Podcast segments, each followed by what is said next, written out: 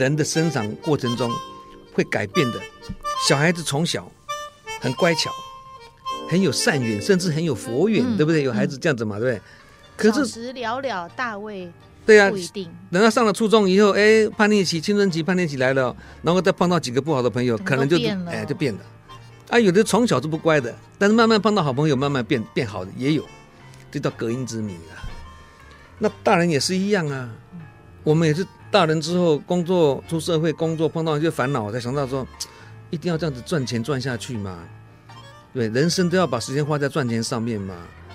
或者你钱赚到以后，你有福报赚钱，没有福报用钱呢？或者有福报赚钱，没有智慧用钱，我要这样子一生这样子。为钱多性命吗？我要这样子谋财害命吗？谋别人的财害自己的命吗？嗯，你开始才有这样的一个形式，我人生要这样子过下去吗？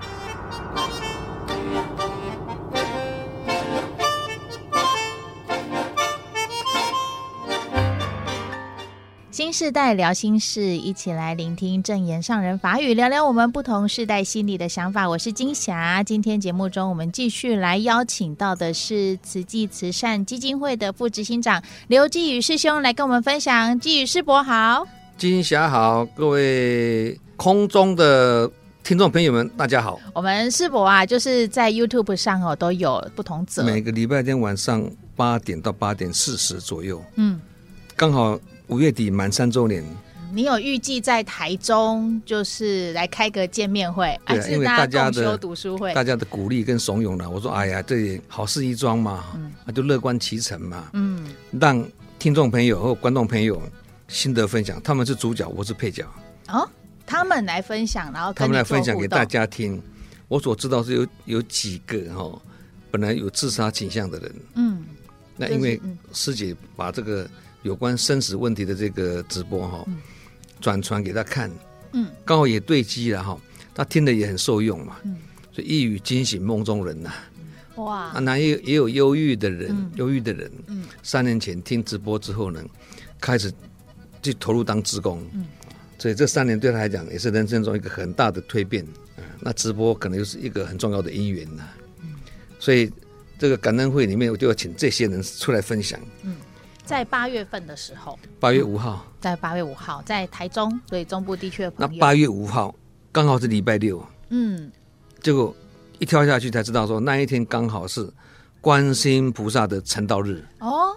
这么巧，这是一个很好的姻缘。对，三百六十五天，你要撞到这一天也是不简单，而且是礼拜六，嗯，大家都适合的时间呢。所以邀约大家就是可以去，对，所以姻缘蛮殊胜的啦，嗯、看起来。当然，今天请到季宇师伯来哦，也就是在于呃六月十五号是警察节，那您在之前就有到了梧栖台中哦，台中梧栖的港警总部。嗯哎，不是谈佛法，谈这个 远景身心健康的照护。对，我就想说，哎，师伯，你去那边做什么？你要分享什么？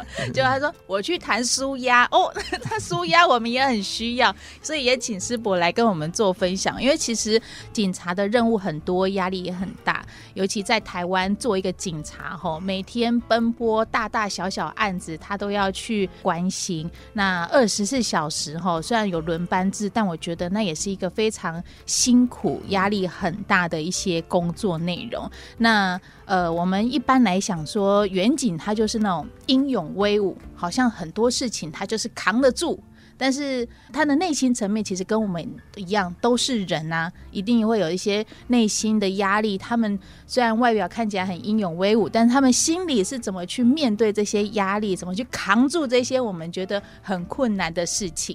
所以我先问到，哎，护法金刚会不会就跟警察的这样的任务很相像啊？执法嘛，警察要执法嘛，嗯，他要护持法律嘛，嗯，那也也叫护法，对，跟我们护持佛法一样嘛，嗯，都是法嘛。所以我觉得，哎，他们会不会也就是像我们所说的这个护法金刚，因为他会为我们社会护法嘛，哈。然后另外一个就是，呃，他们铁汉柔情，但是呢，也有这个菩萨。爱护众生，然后又守护众生的一面哈，所以来说到这个警察，他们面对压力，你这一次去分享讲了些什么内容？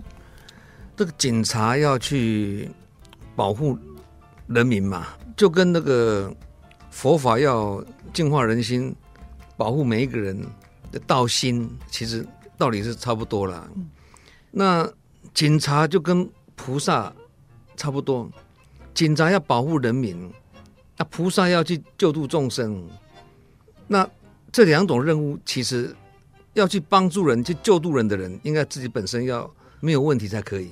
嗯、自己要站得很稳。嗯，对你菩萨要去救人呢、啊，你菩萨先不能落难呐、啊。嗯，就好像泥菩萨过河，自身都难保了，哦、你怎么去保保护众生呢？嗯、那警察也是一样嘛。但警察因为职责所在，他的工作就是要去抓那些作奸犯科的坏人，或抓那些走私偷渡的。他们面对的那些人都是一般品性比较不好的人，所以他们的风险、他们的压力比一般人是来的大。所以他们更应该要有效去疏解平常工作上所产生的压力。那我们也不遑多让啦，一般的人呢，嗯，因为有些事情我们看起来是没什么事情，他觉得压力很大。对，这个不是绝对是相对的。你一个人是很脆弱的人哦，任何一点力量他都是压力。对。抗压性很够的人呢，别人觉得那个压力好大，他觉得那个根本就是助力。他不但不被压力所影响，他反过来还要妙用这个压力成为助力。嗯，化阻力为助力。所以你说警察的压力多大？一般的人的压力多大？上班族也有压力呀、啊。一般人一般人因为感情受创啊，嗯、所以其实这种警察的压力跟一般人的压力，其实凡夫都会碰到这些压力嘛。嗯。所以，舒压的问题，在一般人来讲哦，是一个生活上一个必必须面对的一个一个很重要的课题。那你去分享的时候，一开始是怎么样？先跟他们有一个做瑜伽，或者是有做一些什么活动吗？我很清楚，没有一个任何一个讲师可以透过一场演讲去改变一个人或一群人呐。嗯，尤其这压力是长期累积，或者我举个例子，佛陀教他的弟子。四十几年，能够真的改变那些弟子的习气吗？也是不容易嘛。对，十大弟子也是各有各的习气呀。那正言上人或一般的高僧大德也好，一定有他的弟子嘛。那这些高僧大德花了几十年在对那些弟子开示，这些弟子又改变了多少？嗯，好像上人要教育我们，对不对？嗯，几十年了嘛。那。我们改变了多少？我们这么容易被改变吗？对，而且他常常很多话或者很多事情都一而再、再而三的重复，一直讲老生常谈呐、啊，苦口婆心呐、啊，嗯、还是改变不了。对，他讲了那么多，但是我们好像不一定会用在 对 听进去。你看，都几十年的的开示来对我们这我们弟子都不容易被改变了，对不对？那你要说。我们一个讲师去在职训练里面讲一堂课，就要改变一个人、一群人，这不可能的事情哦。所以这对师伯来讲也是个压力。你要去分享这两个小时，应该也不会啦。嗯，应该也不会。我要了解这些警察也好，学生也好，一般公司的员工也好，志工也好，常常都在接受这个在职训练，不是吗？对，我们职工也常常在接受在职训练嘛，学生也是嘛，警察也是嘛。那尤其警察或者一般的员工也好，在职训练里面，如何提高生产力，如何减少库存，如何创造利润，嗯、听太多了啦。嗯，这种知识的教育听太多了，嗯、演讲跟讲座听太多了，嗯、而且这是他们工作的一部分。嗯，也不一定是他们想听的课程。老实讲，这就是提升工作能力啦，就是在技术或能力层面上面一直给，一直给。虽然他们有面对压力哦。嗯就像好像我们有面对烦恼，对，嗯，可是他不一定他想去找方法来化解烦恼，是这样子哎，嗯，那会不会越上越多课，烦恼或是压力更大？很多人有烦恼啊，但是你要教他怎么化解烦恼，他不一定会听得进去，嗯，所以他一直在这个苦的那个那个那个恶性循环里面处理不了啊，嗯，所以我就要跟警察分享之前，我就要想，你不要想到要一语惊醒梦中人的。你也不要想要，你要一棒，不是不是打醒梦中人，是打死梦中人都有可能的。哦，一语不是惊醒梦中人，可能会惊死梦中人，惊西郎了。嗯，讲话太重了，而且不对机，所以我就很清楚说，哎呀，这些警察平常已经工作太忙碌了，嗯，而且他们会被要求去上课，我相信有也是半强迫性质的啦。嗯，对，我就有这个课程，你就必须来上，因为这是你工作的一部分。对啊，要补时数吧。这个跟我们跟对一般的那种佛教徒的大德，嗯、或者我们的志工来分享是不一样的性质啊。嗯嗯嗯。我们这些志志工就是为了要修行来当志工。他已经有心理准备，我要去有这个。而且这个是我我我有兴趣的，我想知道的，嗯、我想知道更多如何好、哦、化解又悲苦恼的事情。嗯。他心里有这样的一个期待。所以这个基本上，我们一讲到能够契合他的心的话，嗯，马上就是起共，就是来找答案的啦。所以对对对，他来找答案，对，然后马上会起共鸣嘛。嗯嗯。对，那这个跟学生听课不一样哦。那是我为了学分没办法被绑在教室里面听课，所以他会睡觉啊。对，我为了学分而来，我不是为了这堂课而来的，所以这不一定是他的兴趣，所以他会睡觉。那警察也是一样啊。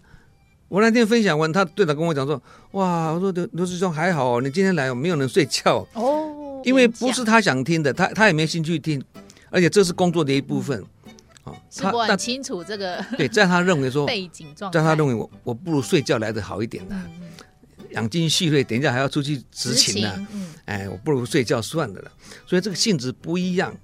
所以那天我去分享的时候，我就想，我就确定说啊，这堂课只要让他们听的哈。”轻轻松松，哦，有欢笑，那其实这个就是最实质的舒压，解压力，而不是讲一大套的道理。所以我那天我就讲一些轻松愉快的，哦，让让现场气氛不要那么凝重，因为他们觉得这个是很凝重的事情。我要来上课哦，嗯，严谨身心健康的照护哦，嗯，名字听起来就听起来很严肃，对，所以我就想说啊，应该让他们轻松一点。嗯他们平常也没那么轻松了，但轻松这个内容就讲了些什么呢？我就要讲一些跟他生活中有关的，然后他也觉得很有道理的，然后又又很诙谐的。那举例讲嘛，那这些这些警察应该都是结婚的嘛，对，而且年纪轻轻的嘛，家立业，嗯，哎，孩子还小，对，太太也年轻，然后我就讲一些。跟太太的相处之道啊，啊、哦，夫妻相处之道。因为警察太太也是很辛苦啊，对啊，对，出生入死的啊，对，常常面对那些坏人呐、那些坏人身上都是有拿拿攻击的武器啊，嗯、有枪有刀的啊，嗯、所以常常生命都是在这个危机跟危险之中啊。嗯，那这样的工作性质要能够多轻松，不可能，他必须随时武装自己，他必须随时很谨慎、很严肃的。面对下一步的下一步怎么走？嗯，而且都是突如其来，或者是而且无法预计。对对，而且他的生活是日夜颠倒的，要排班嘛。对对对，跟一般家庭老师讲会会不太一样。嗯，这个是很现实的。你跟孩子时间相处那么少，你知道你有多好的亲子关系？嗯，对，那这也是他们面对的问题嘛。那我就要讲一些啊这种啊亲子之间的那个东西，但是不是很严肃，教你怎么样对待孩子，怎么样不是？啊，讲一些笑话，轻松的方式去化解。冲突这样子，我会跟他讲啊，你们是在家里面跟他的孩子住在一起，嗯，只是工作性质的关系，没办法每天都很常见面嘛。但毕竟你还在同一个家庭里面，同一个房子里面嘛。对，礼拜六你也有放假的时候，放假的时候一定应应该是有见面的时候。嗯，你再怎么样，时间都时间都比我过去，我跟孩子相处时间来来的多了。我的孩子从小学就出就去美国了。哦，师伯，您的那个，我两个孩子从小就去美就去美国读书。对，我在马来西亚经营工厂，那我后来上人派我去新加坡，嗯，当新加坡分会的执行长。对，我家师姐慈露师姐，她是在吉隆坡当吉隆坡的执行长。嗯，我在新加坡，我家师姐是在吉隆坡，我两个孩子在美国，嗯，我爸爸妈妈在台湾，我们是这样几十年的这样子。好，那我就不要讲我爸爸妈妈，我爸爸妈妈也是很好的，他给我很大的空间，他很能体谅我的工作。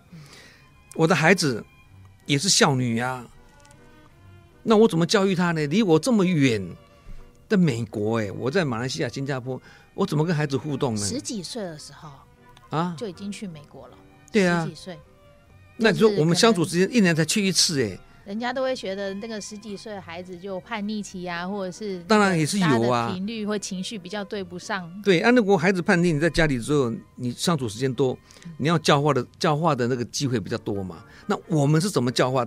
而且时间就不一样哎，嗯、我这边白天，他们晚上哎，嗯，所以那种互动，你看多少多少，对，说你再怎么样，你时间都比我多了，我真的是很少了。嗯。可是我两个孩子目前是慈济的委员，两个都是全素，两个现在在当职工。那你说他的素质好吗？也不一定。他们也曾经叛逆过啊，他们也是养尊处优啊。那我们相见时间又少，没办法管束他们呐、啊。他们怎么变成这样子？所以时间长短也不是很重要的问题啦。你亲子关系、夫妻关系、家庭关系也好，你时间很长，但是吵架时间也很长，那有什么意思？对不对？你相处的时间都是大家彼此都在吵架，都是不好的脸色看。你相处时间好长又如何啊？所以以为的问题其实不是，所以那个值很重要。嗯嗯嗯，那个值啊。所以我那天跟这些一警察分享的时候，就分享说，警察是一家之主。对，你是一家之主。一家之主，如果每天都带着沉重的心情的话，肯定会影响这个家庭。一家之主一听起来就是一个很沉重的工作啦。对。你一家带着沉重的心情，因为他在有上班的话，他还有还有个寄托家庭，嗯、对，还有个寄托，对。他在如果没有上班，孩子又又又又很小，然后一家之主靠你一个人养家活口的，所以你是一个家庭里面很重要的主人。嗯，你这个 leader 本身就是一个轻松活泼的人，也会感染你所带领的人嘛，追追随者嘛。嗯、对，老师是一个活泼的老师，下面学生也跟着活泼嘛。嗯嗯，那个氛围是会互相影响。对，然后爸爸妈妈是很严肃的爸爸妈妈，孩子当然也笑不出来啦。嗯，所以我说，你是一家之主，你必须被强迫成长。嗯，你必须从你的工作环境中里面去找出一个生存之道出来。嗯，你找不到那条路，你每天带着沉重的心情上班，带着沉重的心情下班，在家里面，整个家庭气氛会被你影响。他也想说，我要把我的家庭，我也，啊、我也想把家庭弄得很轻松愉快啊，嗯、对不对？办不到啊，所以问题来了，嗯、警察办不到，我们办得到吗？一般人办得到，一般人也要上班啊，也要工作啊，对啊，白天面对的这些工作的问题、人际关系的问题，会有心情的问题、情绪的问题等等。你这些问题如果不能有效化解的话，不能自我提升的话，你肯定是带着沉重的心情回到家里。嗯。那你带着沉重的心情回到家里，回到家里要要很轻松活泼，那根本就是嗯困难呐，笑不出来，困难呐。那不止警察面对这样的问题，我们也是面对这样的问题啊。嗯嗯。所以我们也是被强迫学习啊。你要认知这个问题。嗯。我的家庭的整个气氛，我的孩子，我的太太要让我影响的话，必须我是一个有影响力的人。嗯。你必须是一个有很有能力的人嘛。你心智很高的人嘛。心智很高，对，那这个时候你必须被强迫学习，就是被压力推着走，对，变成动力了，对，因为你会碰到一些不顺利的事情，嗯，对，碰到这个那个烦恼、挫折、逆境、障碍等等，你才会激发你说，我想去找方法来化解这些问题、这些烦恼嘛，嗯，苦集灭道，佛法讲的苦集灭道，很多苦集在一起，嗯。想把它消灭掉，嗯，必须找方法，就是苦集灭道嘛。师父，这解释太平易近人了。对呀、啊，非常白。你要这样子讲，人家才听得懂。你讲苦集灭道，嗯、最后这个道就是方法，也就是动机。嗯，我就是会碰到苦集灭，想灭，所以我必须找出方法。我的动机想找出方法，我想去修行，我想去听一些跟我身心灵有关的课程。嗯，嗯你必须有这样子的一个热忱。嗯。跟企图，你才有救。所以是在课程当中来来找看看自己。我是现在压力，我是现在因为跟你访谈，嗯，我讲的这课题就稍微会会很清楚道理在哪里。课纲，可是我不能跟他们讲这些道理。对啊，我现在跟你讲这些道理，没有跟他们讲的。哦，但是你说道理听太多了吗？你听那么多，你有哪一次是很正视他的呢？然后痛下决心，啊、我要走这条路。听到最后都是别人的事情，就不自觉了。对，而且听多了麻也麻痹了，麻痹了，嗯、满天是金条啊，嗯嗯，嗯但是要抓没半条啊。每一个讲师讲的都很有道理，这都不关我的事。这些大道理都很有道理，听着很有道理，但是我就是做不到，或者我也没有兴趣想做，就是有这样子嘛。所以你必须是有一个情跟诚的人呢、啊，啊、哦，回归到这两个字来，你有这个热情 （passion），你对。我的人生充满了热情，我要带给这个家庭无限的希望、欢乐、欢笑。你有这个热情，热情，然后还有个什么真诚？我真的想这样子做，你才有办法得救嘛。有的人是在苦中作乐，他还自得其乐，嗯，他都不了解说这个快乐是短暂的，那过后怎么办？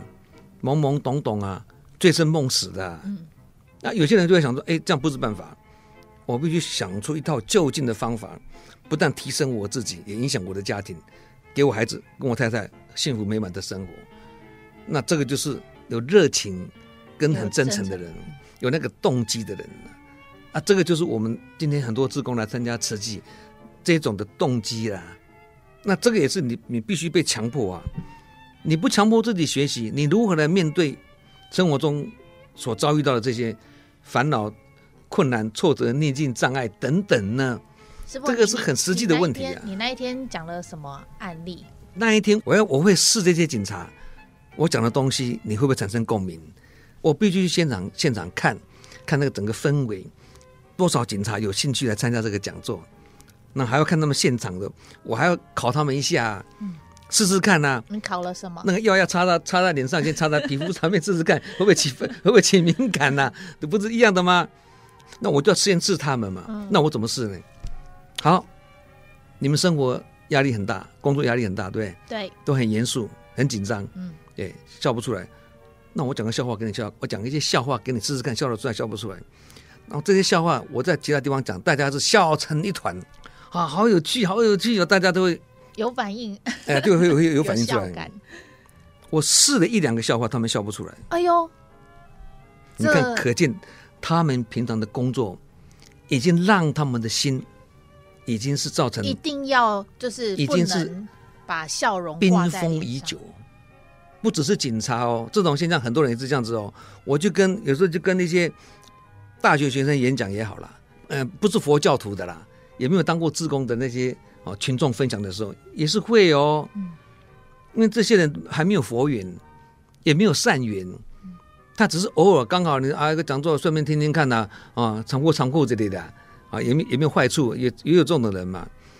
你讲感动的，他无动于衷，嗯，你讲很好笑的笑话，他笑不出来，从头到尾他一种脸。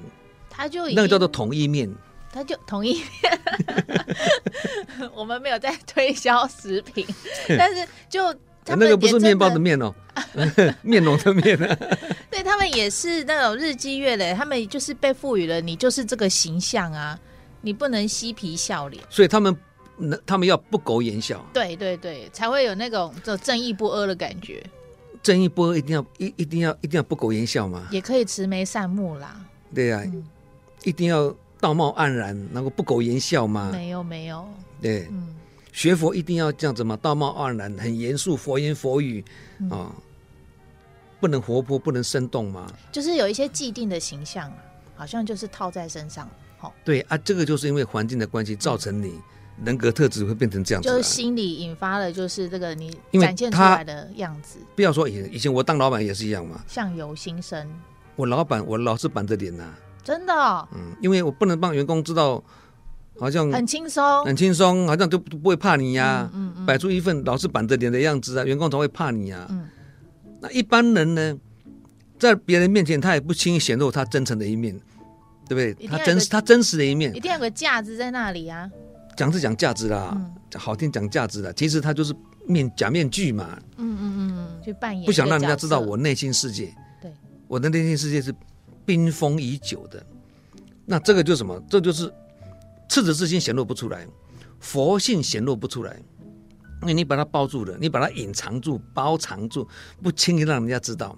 那这种人，你跟他谈心谈不出来的。所以你讲了两个笑话，他们还是没有笑。对他们，他们笑不出来。那我就知道说，哎，不行，不行，笑不出来。这个讲师要很有信心哦。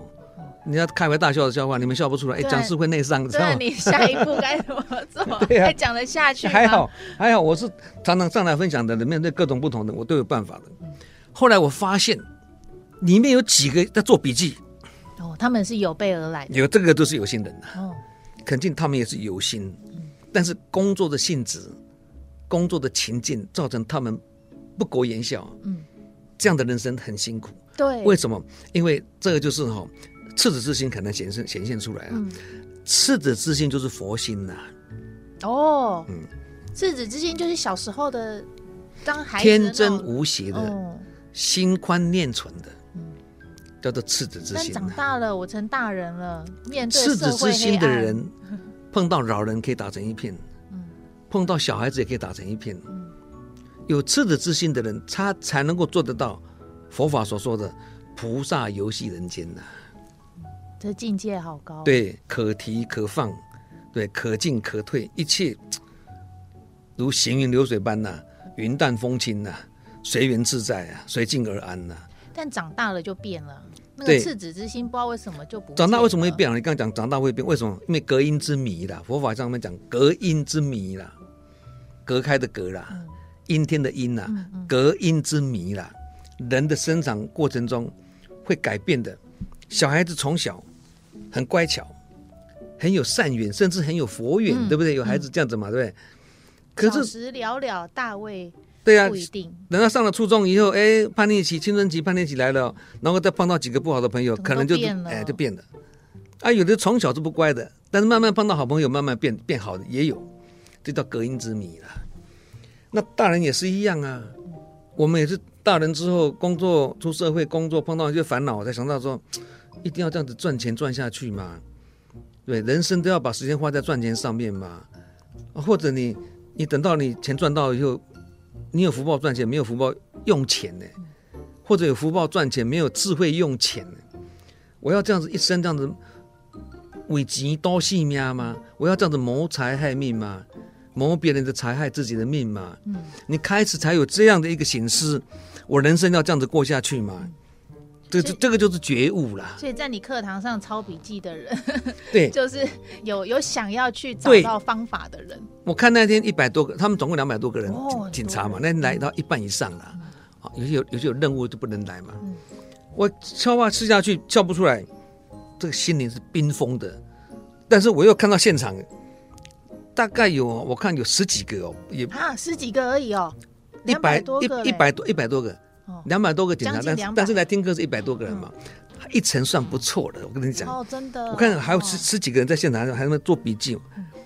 那我这个时候既然都在现场了，对不对？我讲笑话你们笑不出来，那我要讲什么呢？我只好路有缘人啊，就讲我自己的心路历程，啊，啊，讲我跟我孩子的。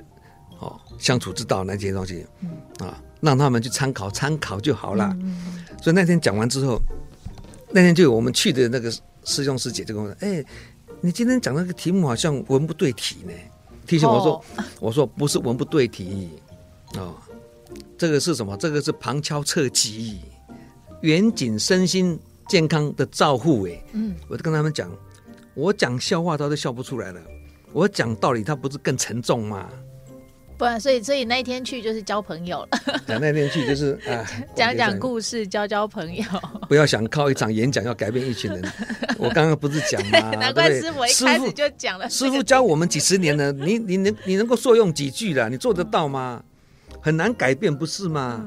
因为他们如果自己哈没有那种学习的那种热忱的话，或者一些心灵的资粮，对他的工作也好，对他的家庭家庭也好，甚至对他的人际关系也好。有很大的转变，那这个他必须有那种热忱要来学习。嗯、这个热忱没有的话，你就不要再不要再谈的了。哦、你对生活的智慧没有兴趣学习，对，没有学习的那种意愿。嗯，你对因果也不太相信，甚至是甚至排斥因果。这种人你怎么跟他讲？嗯、就是无缘之人嘛。因缘还未成熟。对啊，嗯、不能度无缘嘛。佛陀就有三不能的、啊。嗯但是这个对我们来讲是一个学习，嗯，我也很感恩有那种机会，就好像我们走入街头去募款一样嘛，对，看到一种米养百种人呐、啊，看到众生相啊，有的人很慷慨，带着孩子来就把钱拿出来投进去，有些人呢，哎，他对慈济怀疑、质疑、有误解，我们的志工跟他解释老半天呢，哎，他一毛钱也没放进放进去，那。那你能靠抱怨吗？哎，我好意跟你解释这么久，你一毛钱也没放进去，他会抱怨，回来跟上人分享。上人跟佛陀一样，就教育他，你还是要感恩人家听你听你说了老半天呐、啊。嗯，你说了老半天，他还听他那么站在那边听你讲，你要感恩他，他也可以不听嘛，就就离开了嘛。你还是要感恩，这就是转念呐、啊，一念心转，万境转。嗯。好一念改变一生。这个讲烦恼的，我们就在下一集再请师伯来谈。但是我们今天就是讲到警察，后来其实也不一定就是谈警察这件事情啊。那因为警察他只是身上挂了一个人民的保姆这件事情，所以他可能又有更多的一些面具。一般人也是如此啊，或是压力，但是但等同于一般人也是如此。尤其是在最近这一段时间哦，很多这些警察相关的一些新闻啊等等的，我们也知道现在在这个环境之下，过去我们讲。警察，我小时候也还是这样讲警察，大家都会心生畏惧 或是谨慎。可是警察身上拿着枪，不不不代表他是很坚强的，对，他还是很脆弱呢。等同了心，刚刚师伯一开始就讲说，其实志工他们会来呃上课，或者是会来加入这样一个团体，他们是已经有看到他们的内心，或是看到他们所要所，他们想改善自己，改变自己，嗯，他们有这样的动机。有这样的动机就比较好办。嗯，你自己觉得身体有病，嗯，你才会去有动机去看医生嘛。嗯，然后 Q&A 的时候也会知道我要问什么问题啊。对呀，好像你看到医生一样啊，对不对？嗯，你才会把你身体不舒服跟医生讲嘛。嗯，你都不觉得你身体有病，你明明身体不舒服了，你不觉得身体有病，你怎么可能去看医生？嗯，啊，你不看医生，医生怎么可能开药给你？嗯，一样的道理嘛。嗯，对不对？所以，其实，在这个时局、这个事态之下，我们说要怎么好好做事，然后一起来做好事哦。其实，呃，我们今天以压力来谈呢，就是不管是什么样子的压力，你要先看看你自己在面对的是什么样的状态。不是说人生有压力、有烦恼、有挫折、有困难，就一定要这样子哦，这样子心情沉重，不一定啊。嗯、所以，为什么学佛告诉我们要菩萨游戏人间？嗯我们就是要学习小丑的精神，小丑的精神讲小丑，但是我们佛法是讲菩萨游戏人间的，每天出去就是在就是演戏的，看得很淡呐，不用计较，也不也不用去埋怨什么啦，看得很开，意思是这样子哎，不简单哎。所以师伯，你最后有真的尽到说，就是你们今天去要照顾大家身心的任务吗？就例如说，像慈济会的志工们都会去他们定期的量血压。为什么量血压呢？因为压力大会造成你血压高，或是慢性疾病的累积出现。本来没有高血压的人，有可能是因为高压的环境之下，让你有高血压或慢性疾病。你们后来有没有就是去推广我们要推的，就是温暖关怀啊？透过。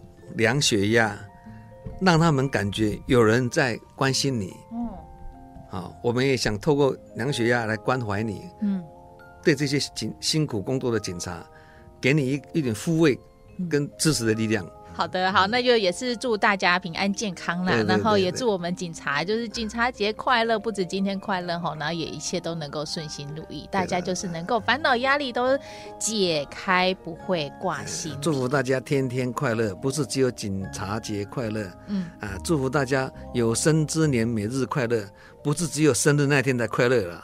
天天开心，好，我们今天就非常感谢我们慈济慈善基金会的副执行长刘继宇师兄来跟我们分享，谢谢你，好，祝福大家，感恩，谢谢，再见。